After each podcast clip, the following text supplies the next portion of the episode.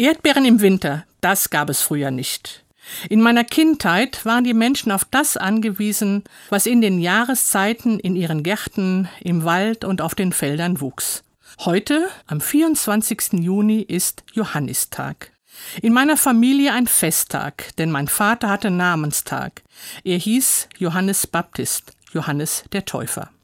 Als Besonderheit gab es an diesem Tag eine Kaffeerunde zu seinen Ehren und den ersten Erdbeerkuchen der Saison.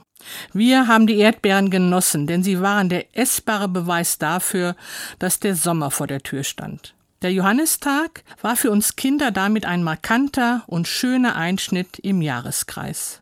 Für unsere Ahnen war der längste Tag des Jahres, der 21. Juni, ebenfalls ein Festtag. Die Sonnenwende wurde gefeiert.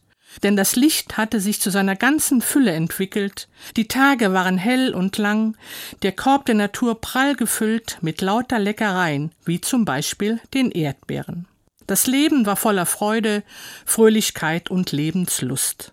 Die Christen haben die Sonnenwendfeiern dann umgedeutet und zum Johannistag gemacht. Viele Traditionen sind um diesen Tag im Laufe der Jahrhunderte entstanden.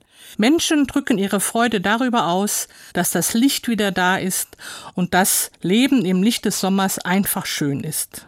Der 24. Juni weist aber auch auf ein wichtiges anderes Fest hin, das genau ein halbes Jahr später gefeiert wird.